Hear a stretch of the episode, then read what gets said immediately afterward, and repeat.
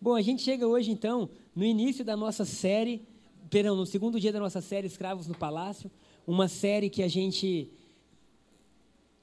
começou domingo passado e ela trata de renovação de mente, de mudança de mente, para a gente crer. Tem como chegar a esse também, Luiz? Acho que não, né? Só para a Rafaela poder ficar.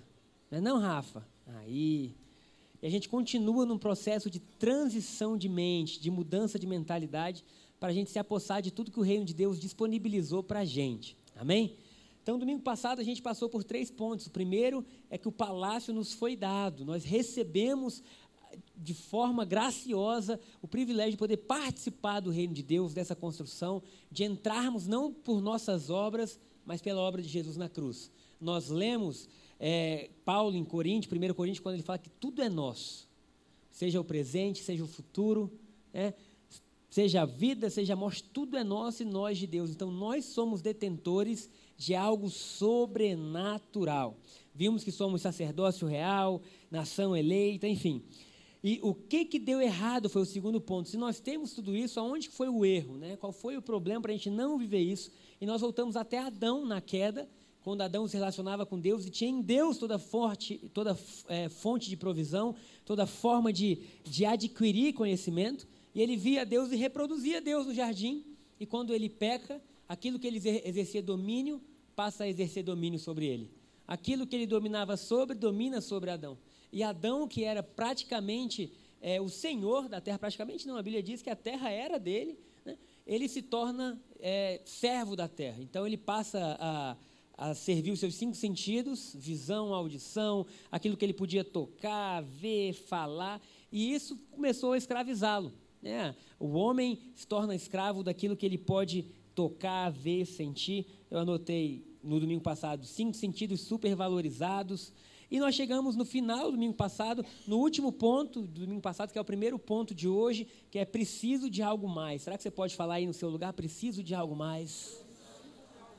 É interessante esse sentimento que Paulo fala em Romanos capítulo 7, em Romanos capítulo 7, no versículo 17, aqui nessa versão, a mensagem, é quando usa isso, eu preciso de algo mais. E eu quero te dizer que esse é o sentimento de qualquer pessoa que ainda não tenha conhecido Jesus. É uma sede por coisas que jamais podem saciar. É uma sede, é sempre precisando de algo mais. E existem dois tipos de escravidão principais na vida do ser humano. A primeira delas é a escravidão do pecado, o pecado escraviza, mata, destrói. Mas existe um outro tipo de escravidão, que é a escravidão religiosa, que mata e destrói da mesma forma que o pecado. Olha, tudo que te mantém distante de Deus, de Jesus, é nocivo, é perigoso, é destrutivo. Então aqui Paulo está dizendo que ele precisa de algo a mais, mas quando você vê a vida de Paulo, ele não era um grande pecador, né? Você não vai ver a história de Paulo como uma história de um publicano, ou de Zaqueu, ou da mulher samaritana, ou da mulher prostituta. Pelo contrário, a história de Paulo foi, era de um jovem que nasceu dentro do judaísmo, que foi zeloso em todo o judaísmo, que amava a Deus de forma intensa, que queria agradar a Deus de forma intensa. E mesmo esse jovem, dentro de todo o sistema de regra que existia, termina dizendo: preciso de algo a mais. Preciso de algo a mais. Preciso de algo a mais. Agora, esse preciso de algo a mais, na vida daquele que conhece Jesus, tem que chegar a um fim. Amém? Porque essa necessidade por coisas, quando, quando Jesus chega, tem que se render, queridos. Tudo aquilo que tenta é, ser como Deus na nossa vida não pode mais habitar esse lugar. Então, tanto uma vida é, movida por, pela, pela, pela prática de pecados, quanto uma vida religiosa leva o ser humano a um lugar onde ele grita: preciso de algo mais. E no final do capítulo 7, Paulo fala: Quem me livrará do corpo dessa morte? Porque o bem que eu quero fazer, eu não faço, mas o mal que eu não queria fazer, eu faço. Ele entra naquele dilema dizendo: Com a minha própria força eu não consigo. Quem pode me ajudar? E ele termina dizendo: Graças a Deus Deus por nosso Senhor Jesus Cristo. E no capítulo 8 ele começa dizendo: Agora, pois, diga agora, já não há nenhuma condenação para quem está em Cristo Jesus. Amém? Domingo passado, no final deste culto das 11, teve um rapaz que tem vindo aqui à igreja e ele falou assim: Puxa, é tão bom ouvir isso, porque a minha vida inteira eu vivi condenado. Eu vivi me sentindo condenado, por mais que eu fosse à igreja, depois de um tempo eu me afastei porque eu não conseguia conviver muito com isso, mas eu nunca consegui viver bem, sabe? Com Cristo é possível você viver bem. Eu quero ler com vocês Mateus capítulo 11, versículo 28, que diz assim: a maioria já conhece, vinde a mim, todos vós que estáis cansados e sobrecarregados, e eu vos aliviarei. Queridos, essa é uma série que a gente fala de mudança de mente. É uma série que a gente fala de transição de mentalidade para a gente viver o que Deus sonhou para a gente. Porque se você está dentro de um palácio, mas tem a mente de um escravo, você não vai usufruir do palácio. Você não vai usufruir do que tem lá. Uma pessoa que se sente inadequada, ela não pode celebrar. Você já foi a alguma festa que você se sentiu inadequado? Às vezes essa festa não era para mim, mas eu estou aqui. Cara, você não come do jeito que você tinha que comer. Parece que nada está, né? Você tá todo mundo lá, mas você está, eu estou meio assim, não era para eu estar tá aqui, né? Sei lá, eu entrei de gaiato, né? E a pessoa que se sente assim com Deus, ela não vai desfrutar daquilo que Deus disponibilizou. E aí vem Jesus dizendo: Vinde a mim, todos vós que estáis cansados e sobrecarregados. Queridos, eu quero falar que aqui Jesus estava pregando para o povo judeu, um povo que era extremamente zeloso, praticante da lei. E ele estava dizendo: Ei, deixa eu falar, vocês estão cansados, vocês estão sobrecarregados. Porque a religião cansa e a religião sobrecarrega. Sabe, existem muitos cristãos hoje que vivem a vida com Deus sem estarem felizes. Eu lembro de uma pregação um tempo atrás, um pregador muito famoso na época no Brasil, que ele dizia assim, né? Dizem que a porta do céu é estreita, mas a igreja fez um funil, né? fez um funil, sabe? A maioria dos meus amigos que caminharam com Deus na minha infância, na sua adolescência e juventude, já não caminhavam mais. Aí porque não tinham prazer nisso. Era como se aqui na terra a gente tivesse que literalmente pagar um preço para um dia a gente chegar no céu e tudo aqui vai ser muito ruim, mas um dia a gente vai chegar no céu. Então o céu era tipo assim, né? Queridos, eu lembro que todo mundo dizia assim: Jesus vai voltar, Jesus vai voltar, Jesus vai voltar. E aí eu lembro de uma menina na minha sala da, da escola dominical: será que pode ser depois do meu casamento? Porque assim, a única coisa, será que pode ser depois? Porque a gente não tinha muita. Então o cristão era o que? Ah, quando casar, e se não casar, Jesus vai voltar. Mas Jesus nos mandou implantar um reino nessa terra um reino nessa terra. E ele prometeu vida e vida em abundância hoje, sabe? Ele é um bom pai, ele é um pai de amor. E ele não gostaria de dar para a gente uma vida ruim. Eu acredito de todo o meu coração que a vida que Jesus deu para a gente, ela era para ser escolhida mesmo que não houvesse futuro nenhum. Se um dia dissesse assim, olha, Deus aparecesse um anjo para a gente, um anjo não, porque a gente podia duvidar do anjo, mas se Deus aparecesse para a gente um dia e falasse assim, ó, sabe o céu, sabe o inferno, tudo aquilo do futuro, olha, não existe mais, só existe a vida de vocês enquanto vocês estiverem vivos. A vida que Deus nos deu, ela é tão boa que a gente diria, eu viveria a mesma vida de novo, Deus. Eu viveria a mesma vida de novo contigo, Deus. Porque senão a gente fica assim, não, a gente está pagando, vivendo uma vida de penitência para um dia ter uma recompensa. Não, a recompensa é hoje, é claro que glória a Deus que o céu é de verdade, amém? Glória a Deus que as recompensas no porvir são verdadeiras, amém? Oh, aleluia. Mas a vida plena hoje é verdade. Então Jesus disse: se vocês querem estar aliviados, se vocês querem estar leves, vocês precisam vir até mim. Olha como fala nessa versão a mensagem, Mateus 11, 28. Ele diz assim: Vocês estão cansados, enfaixados de religião? Venham a mim, andem comigo e irão recuperar a vida. Vou ensiná-los a ter um descanso verdadeiro. Ah, querido, você nasceu para viver descansado. Quantas donas de casa tem aqui nessa manhã? Duas, não é possível. Vocês estão modernas demais, mulherada. Assim, quantas pessoas estão aqui que você está pensando, quando eu voltar para casa, eu vou ter que fazer o almoço, vou ter que limpar lá a casa, sei lá, se tem filho pequeno, vou ter que arrumar os brinquedos, e às vezes você está no culto, e só de pensar tudo que você tem que fazer, vem aquele peso, né? Fala, ai, Senhor Jesus, né? Agora imagina que você está aqui, e que o seu marido, porventura, ele não veio aqui, ele falou assim, ah, eu vou no culto da noite, sei lá, você veio sozinha, e chega uma mensagem aí no seu celular, que você só vai ver depois da pregação, amém? Mas está assim, querida, não sei o que me deu hoje, arrumei a casa, comprei móveis novos, está tudo limpo, cheiroso, aquela televisão que você queria, já comprei, está tudo, está maravilhoso, o almoço, olha, eu nem cozinhei, eu pedi no melhor restaurante hoje, uma e meia da tarde o almoço vai estar aqui, a mesa está posta. Queridos, o que, que você faz quando você recebe uma mensagem dessa? Meu amigo, você dá glória a Deus, você dá aleluia, ah, você descansa. Então gera em você um descanso. E por que que gerou um descanso? Não é que a obra não tenha sido feita, é só que a obra não foi feita por você. Então, descanso não é pensar assim, a casa está toda bagunçada. Ah, mas está tudo bem. Descanso é pensar, a casa foi arrumada, mas não foi arrumada por mim. É por isso que quando a gente pensa no Evangelho, a gente descansa, porque agora Jesus fez aquilo que a gente jamais poderia fazer. Puxa, ninguém disse amém, gente. Amém.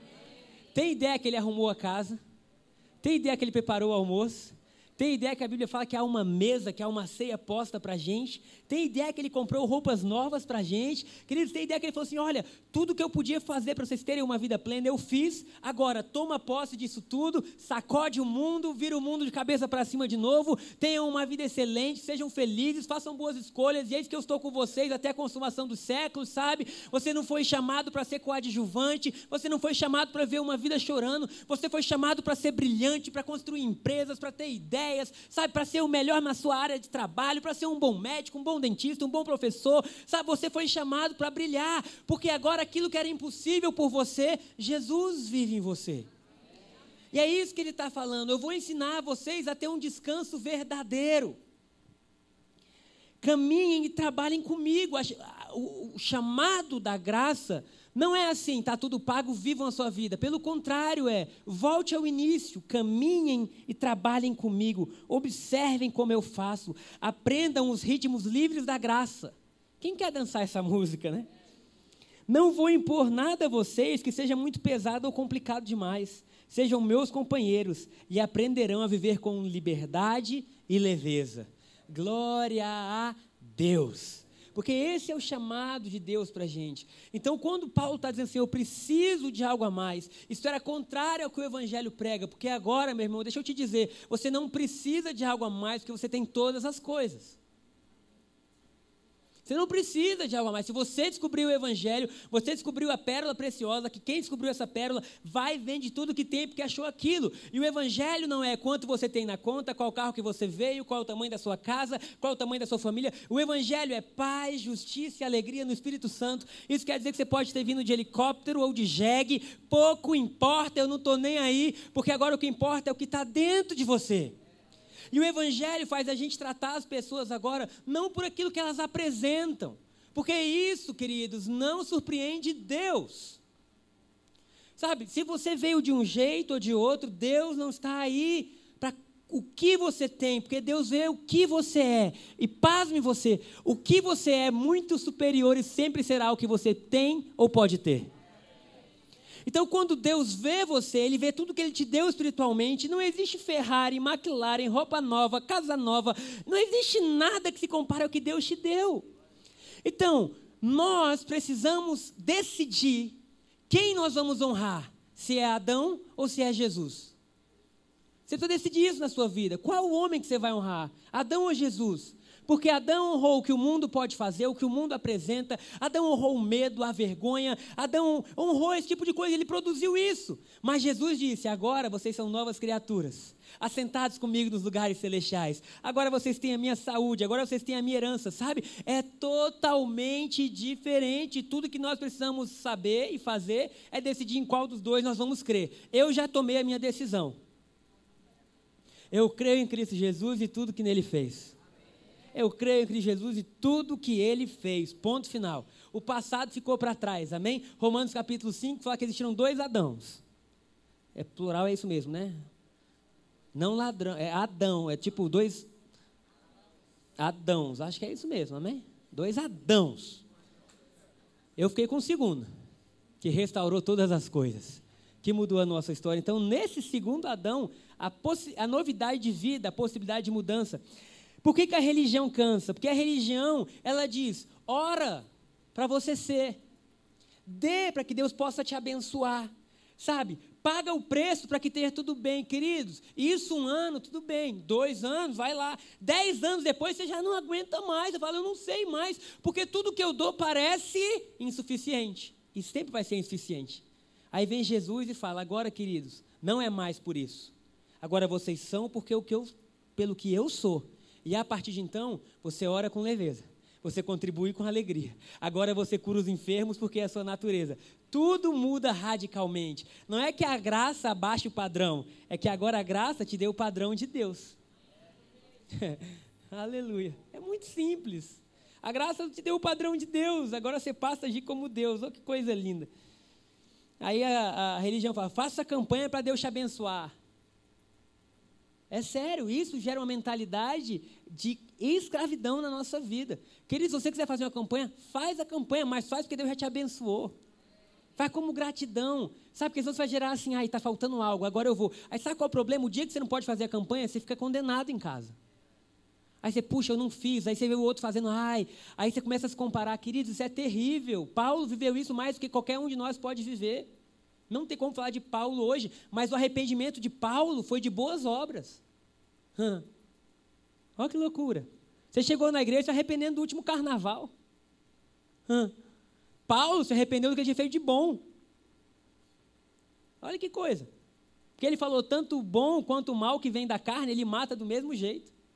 A árvore do conhecimento no jardim era do bem e do mal, querido, não era só do mal, não. Ele estava dizendo: o bem que eu fiz na minha força me matou. Ah, glória a Deus por Cristo Jesus, amém. Porque quando nós chegamos a Ele, tanto bem quanto mal que nós fizemos apaga, e agora nós recebemos a recompensa dEle, o trabalho dEle. Será que você pode aplaudir Jesus nessa manhã? Então, o segundo ponto da nossa pregação hoje é aprenda a viver como um rei. Nós precisamos aprender a viver como reis. Todo mundo, eu tenho certeza absoluta que já viu aquele filme daquela menininha que não tinha nada, né? Viveu na miséria a vida inteira, de repente ela recebe a carta que o avô dela era o rei de um grande palácio. E aí, de repente, ela se tornou a princesa e ela vai para o palácio e agora ela vai ter que aprender a viver como uma princesa, né? Se você não viu, você já teve notícia disso, não é isso? Aí ela vai aprender como sentar, como segurar a xícara, como dar tchau, né? Alguém já viu ou eu estou falando? Não é possível, o seu eu já vi, queridos, né? Aí ela vai aprender a dar tchau, a não sei o quê. Por quê? Porque agora ela tem que aprender a viver no palácio. É por isso que Paulo fala assim: você não vai renovar o seu espírito, porque o seu espírito foi recriado. Ele não foi renovado, ele nasceu de novo, aleluia. Ele é novinho em folha. Mas você vai renovar a sua mente, para você crer que agora há algo muito superior disponível. Queridos, eu lembro na minha infância eu jogando videogame PlayStation 1. Nunca meu irmão disse lá de trás, a voz do inimigo, perdendo de mim. E lá estava eu, no meu videogame que tinha fio, controle, pá, jogando jogos ainda. Meu vô, falecido Antenor Manzoni, uma grande bênção, lembro dele na sua fase final da vida, dizendo: Por que eu não conheci Jesus antes? Ele chorava, tudo que ele dizia, eu perdi tanto tempo. Eu dizia: Não, vô, mas está só começando a sua vida. Vamos celebrar o resto que falta, né? Mas ele toda vez falava isso. E eu lembro que ele tinha algumas frases, como por exemplo, batata. Ele falava muito batata, né? Como era seguro, claro. Ele falava qual. Quando alguma coisa era muito assim, ele qual, né? Tipo coronavírus, qual, nome de Jesus. E aí, quando ele achava que alguém era louco, ele ficava passando a mão assim na sobrancelha. Então, se você estava numa reunião e era da família, começava a falar besteira, ele hum, ficava assim. Aí todo mundo já sabia, tá louco. E eu estou jogando meu videogame lá em casa, tá? Aí de repente ele para no corredor e fala assim: Menino, o que, que você está aí? É uma hora já. Eu, ai, vou, estou brincando. Aí, mas como assim? Você fica segurando isso? Eu falei: É, eu mexo aqui e eu controlo os bonecos na televisão. Aí ele: Qual? Aí eu: É sério, vô, ele isso é impossível. Eu falei: Não, eu faço, vô. Não, então tá bom. Aí eu saí do jogo falei: Vou botar aqui uma disputa de pênaltis. Eu falei: Agora eu vou bater naquele canto rasteira, vô. Aí ele: Então vai. Aí eu: Pum, rasteira. Aí ele olhou. Aí cinco pênaltis eu falei, agora no alto, no meio, vou. Aí pum. Aí do, depois do quinto ele falou, pura sorte. E foi embora contrariado. Por quê? Porque aquilo que ele tinha visto na vida não, não se adaptava àquela realidade. Falou, como que alguém está mexendo ali, está mexendo na televisão? Isso aí não dá. Agora, dava ou não dava? Dava. Dá sim, o seu filho joga lá, é verdade. Hoje em dia ele joga com o cara dos Estados Unidos no mesmo time.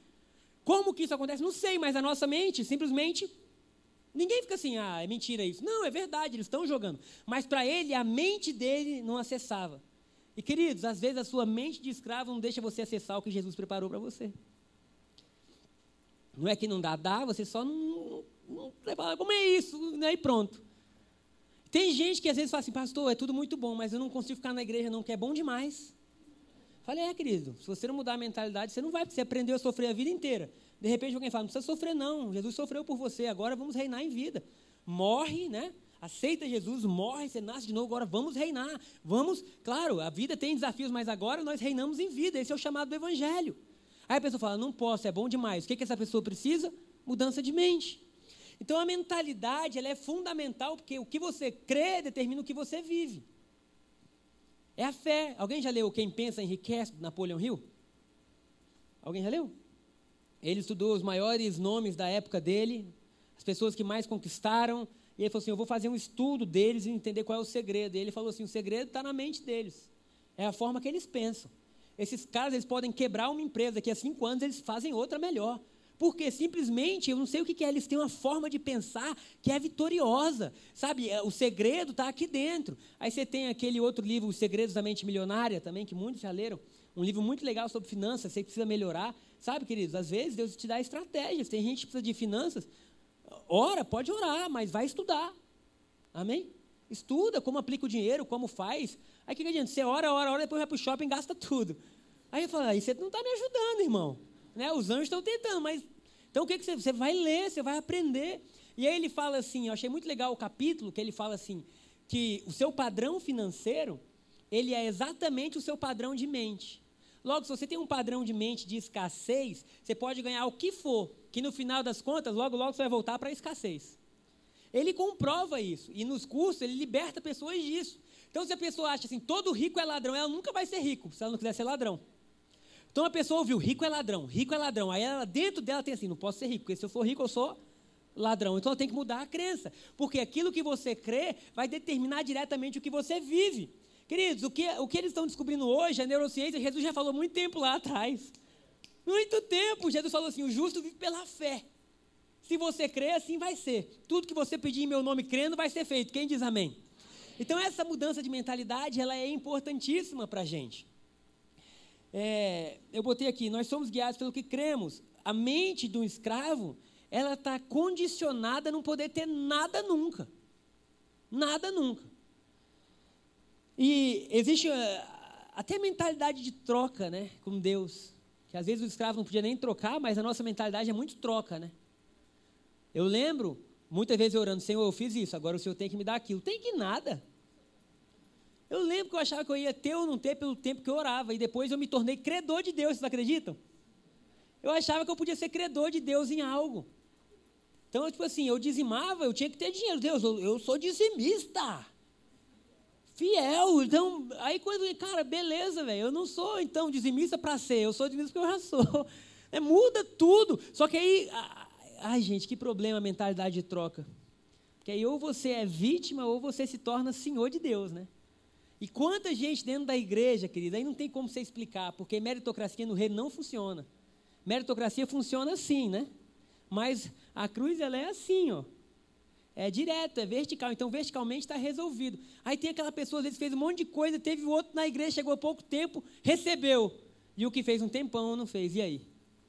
Como é que você explica isso? Não explica. Agora, quando você fala, você nunca fez para receber, irmão. Você fez porque você já recebeu. Tudo que você precisa para viver, você já tem. A sua vida já é plena, a sua vida já é abençoada. Aí você para de dizer, ah, não, Deus. Eu lembro, só o último exemplo para a gente continuar. Tinha o Eliseu, ele toca no louvor aqui. E um dia ele passou um tempão orando: Deus, eu quero um batismo novo de presença, de fogo, de glória, e fazendo campanha, jejuando. Aí um dia ele falou: Não, você parar o dia inteiro orando. E ele está lá no quarto dele orando. Falou: Hoje eu não vou comer. Está com o violão dele tocando. E aí, de repente, no meio da oração dele, o pai dele, o Manuel, já está na glória, estava tomando banho. E aí, de repente, ele escuta o pai dele falar: Meu Deus, que batismo de fogo é esse? Aleluia, aleluia. Começa a falar em língua dentro do banheiro. E começa a ter o um maior encontro da vida dele, já teve com Deus. E o Eliseu está no quarto tocando, dizendo: Senhor, Senhor errou o cômodo da casa. e ele falou assim: Pastor, puxa, por que que. Gente. Agora você imagina se ele vai ficar triste, dizendo: Puxa, meu pai não estava nem lembrado de jejuar como eu estou jejuando, de orar. Então você tem que saber que o reino de Deus não é uma troca. O reino de Deus, queridos, tudo te foi dado.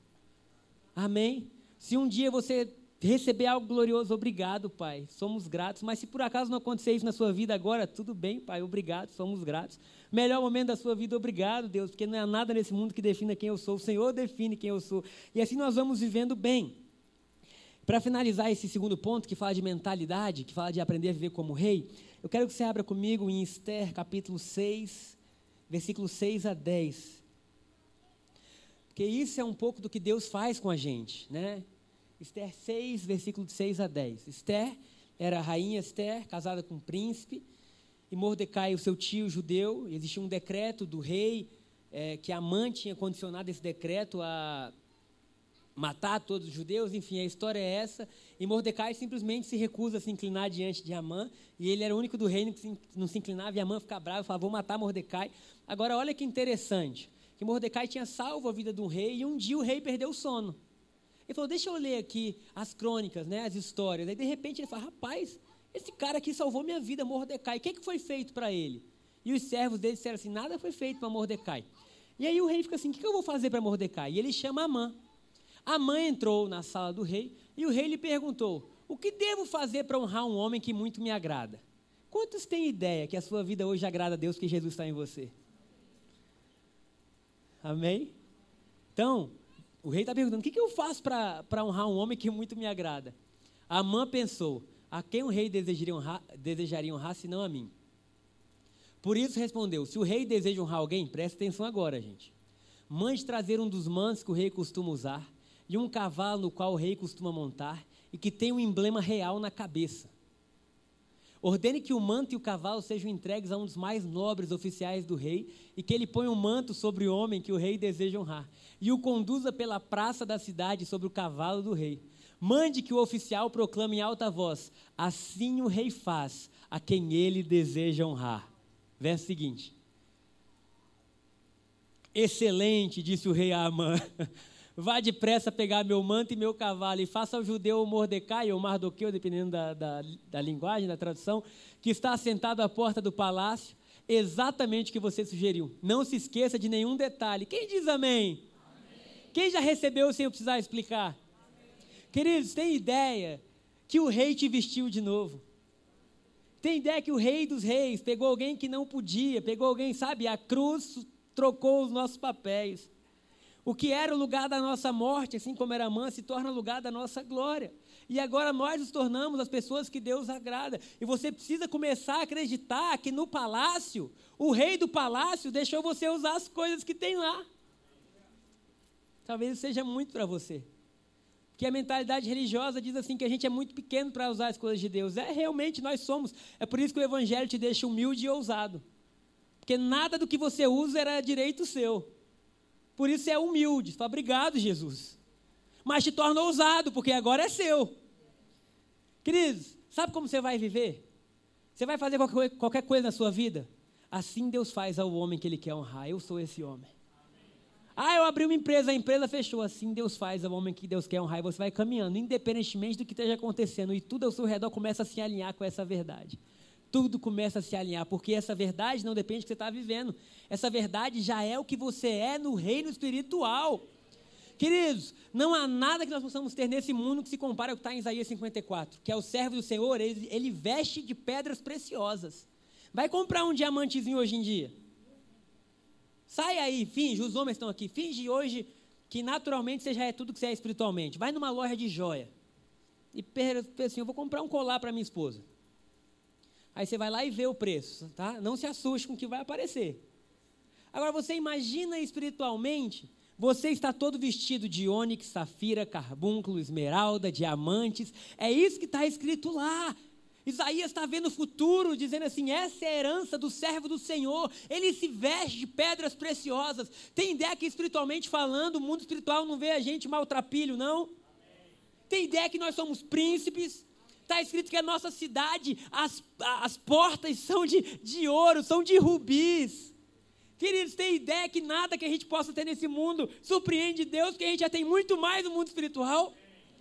E aí ele está dizendo: Ei, vocês são as pessoas que eu decidi honrar. Como que eu sei isso? Porque ele mandou Jesus.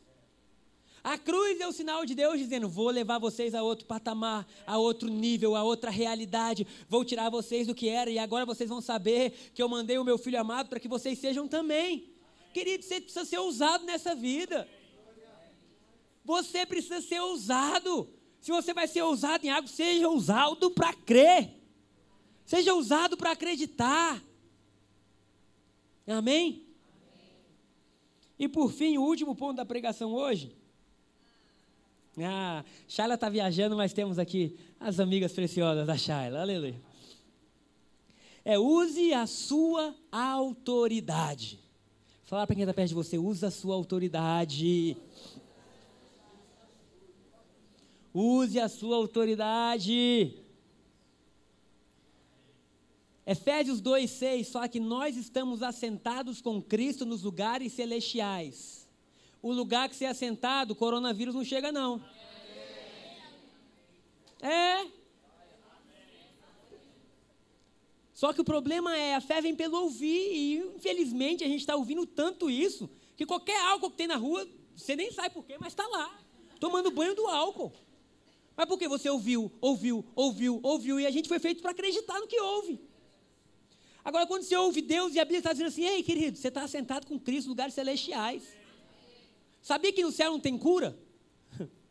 Não tem doença, cura é só para aqui. Mais importante que cura é você falar assim, eu sou o que ele é. Logo, não tem nem lugar para enfermidade na minha vida. Agora, é uma forma de pensar. Olha o que diz lá em Lucas capítulo 10, versículo 19. Lucas 10, 19. Eu lhes dei autoridade para pisarem sobre cobras e escorpiões e sobre todo o poder do inimigo, e nada lhes causará dano. Querido, é a Bíblia que está falando. Se fosse eu, você podia duvidar. Mas está escrito, essa é a palavra de Deus, ela não muda. Jesus está dizendo: peraí, toda autoridade é minha. E eu faço com a autoridade minha o que eu quiser. Você não faz com que é ser o que você quiser? Faz ou não faz? Você está aqui, você oferta se quiser. Por quê? Porque Deus te deu o domínio sobre aquele dinheiro. Se você tem um carro, você dá ele ou não dá ele se quiser. Você lava ou não lava se você quiser. Não é isso? Na sua casa você recebe quem você quiser, porque a chave é sua. Agora, não sei o que passou na cabeça de Jesus quando ele nos deu a autoridade dele. Porque ele faria o que quisesse com isso. E ele falou assim: a autoridade é minha e eu estou dando para vocês. Eu estou repassando para vocês a autoridade. Vamos ler novamente o versículo, Gustavo, por favor? Que diz assim: Eu lhes dei autoridade para pisarem sobre cobras e escorpiões, e sobre todo o poder do inimigo, nada lhe causará dano. Aí tem cristão que fica assim: Jesus, posso então? Posso mandar sair esse vírus da minha vida? Posso mandar. E, querido, ele está dizendo: por que, você está me ligando? Por que, que você está me perguntando? Eu já não disse que você pode, é porque você pode. Queridos, errado é não usar a autoridade que foi dada. Isso que é errado. Nós vamos ver aqui um vídeo. Alguém já viu Um Sonho de Liberdade? O quê? Sim, é ótimo o filme. Vale a pena você ver Um Sonho de Liberdade. e acontece que o, que o Morgan Freeman, que eu esqueci, eu esqueci o nome dele dentro do filme, ele passa a vida inteira preso.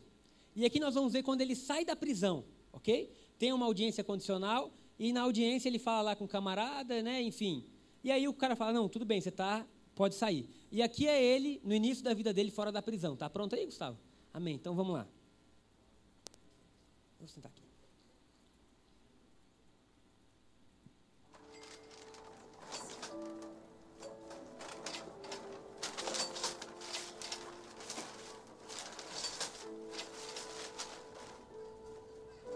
Aqui estamos. Eu posso ir ao banheiro?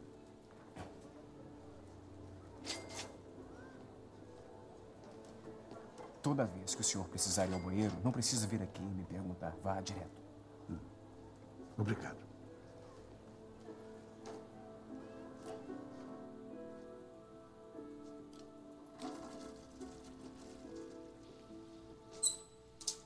Durante 40 anos pedi permissão para ir ao banheiro. Nem consigo fazer direito se não pedir primeiro. Há uma dura verdade a ser encarada. Não há como eu sobreviver do lado de fora.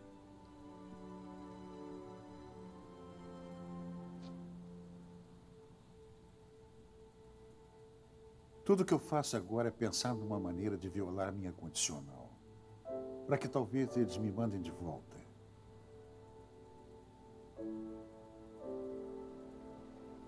É uma coisa horrível viver com medo. Brooks Hetland sabia. Sabia muito bem como era. Tudo que eu quero é voltar para onde as coisas fazem sentido. Onde não terei que ficar com medo o tempo todo. Agora, olha que coisa interessante, gente. 40 anos preso, quando ele sai, ele pergunta: Posso ir ao banheiro? O camarada fala assim: Ó, oh, você está livre agora. Você não precisa ficar aqui me perguntando se toda vez você precisa ir ao banheiro. E acontece que a nossa mentalidade, ela foi presa durante tantos anos, que a gente às vezes prefere ficar preso onde tudo é mais confortável, onde alguém tem que te dizer que hora você ora, como você ora, o que você faz ou o que você não faz, do que simplesmente acreditar que a autoridade nos foi dada. E na cabeça deles assim, é mais fácil eu querer voltar da onde eu saí do que eu caminhar para o novo. Mas eu quero dizer para a gente nessa manhã, nós vamos caminhar para o novo. Nós vamos caminhar para tudo que Jesus tem por nós na cruz. E está escrito: Eu vos dei autoridade. Agora, sobre essa terra, quem tem autoridade? Né? Alguns falam, Jesus, outros nós, é isso mesmo, nós somos um com Cristo, então nós temos a autoridade. Agora imagine o seguinte: eu sou o chefe do, do departamento de trânsito agora da cidade, tá bom? e eu preciso arrumar o trânsito. Eu recebi notícias aqui dos moradores do Jardim Botânico que existe um balão aqui ou um cruzamento que está muito congestionado. E eu olho minha equipe, eu falo assim, Marco Antônio, agora é o seguinte, você vai ser o oficial responsável por aquela área. Ok? Eu estou te dando autoridade para isso, está aqui a sua roupa, você vai chegar lá, vai estar tá vestido como uma autoridade, está aqui o seu apito. Chega lá e organiza tudo. Lá vai o Marco Antônio. Aí ele chega lá, seis horas da tarde, está aquela bagunça. O que, que se espera que ele faça, meu querido? Pensa aí. Ele está lá. O que, que você espera que ele faça? Não, é difícil errar. Que ele organize. Ele está lá para isso. Se espera que ele chegue lá e que ele use o raio do apito para dizer: para aí, segue aqui.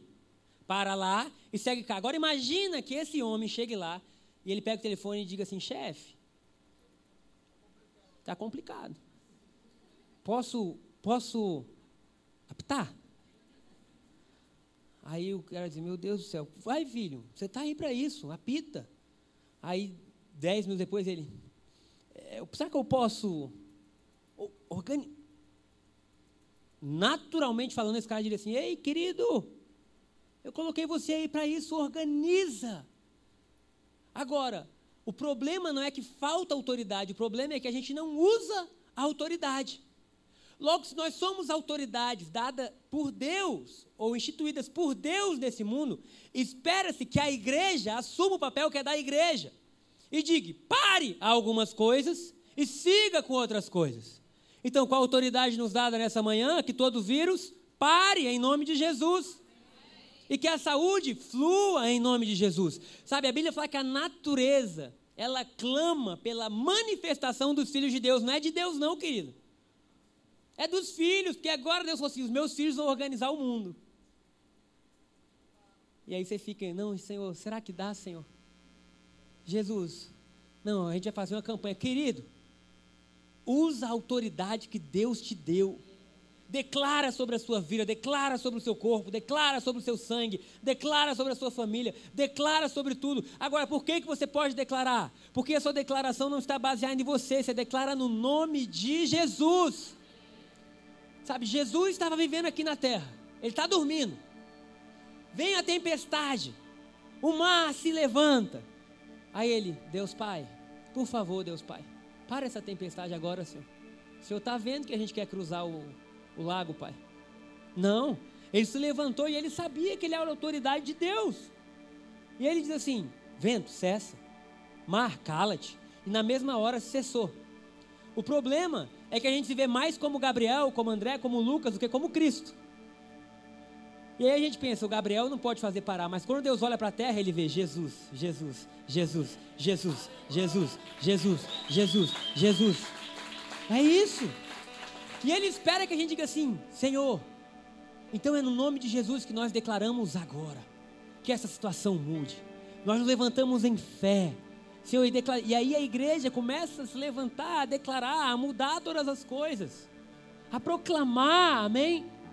E eu quero te dizer, querido, o filme foi só um exemplo, às vezes você está tão assim que você, você não tem confiança para nada, confia que você tem o Espírito de Deus.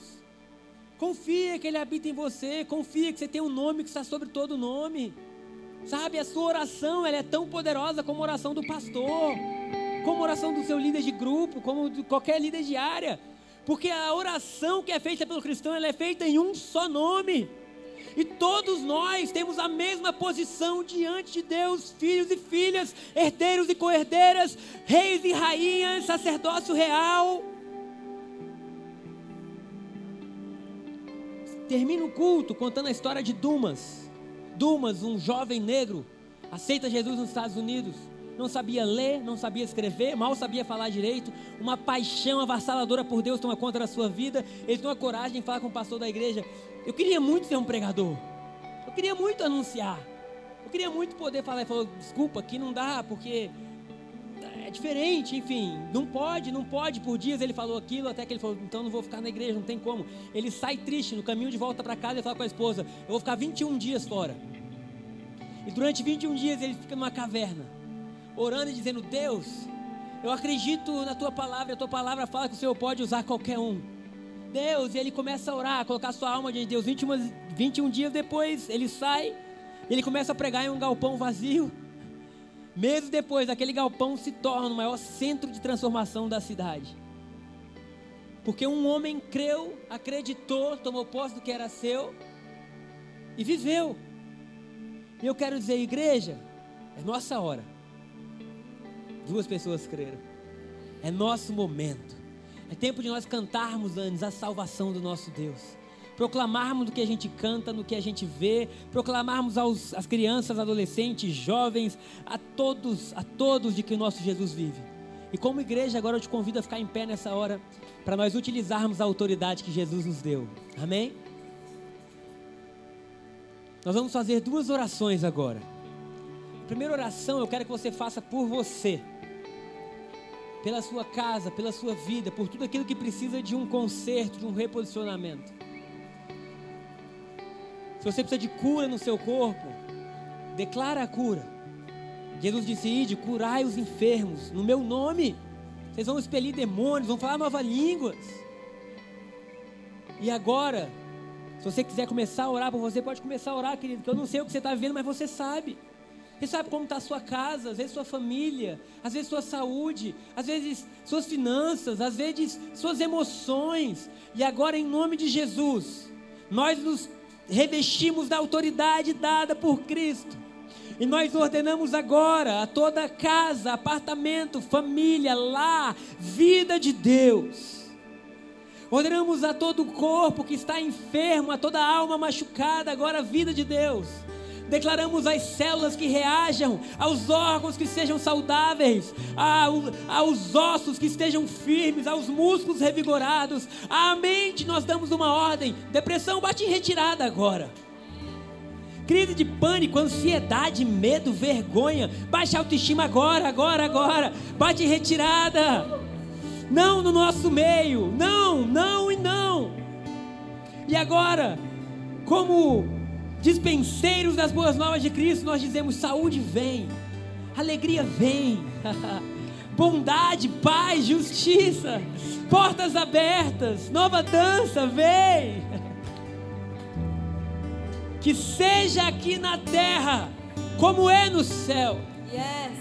No nome de Jesus nós declaramos: terra, seja como é o céu. Amém. E agora na segunda oração nós damos uma ordem: vírus morra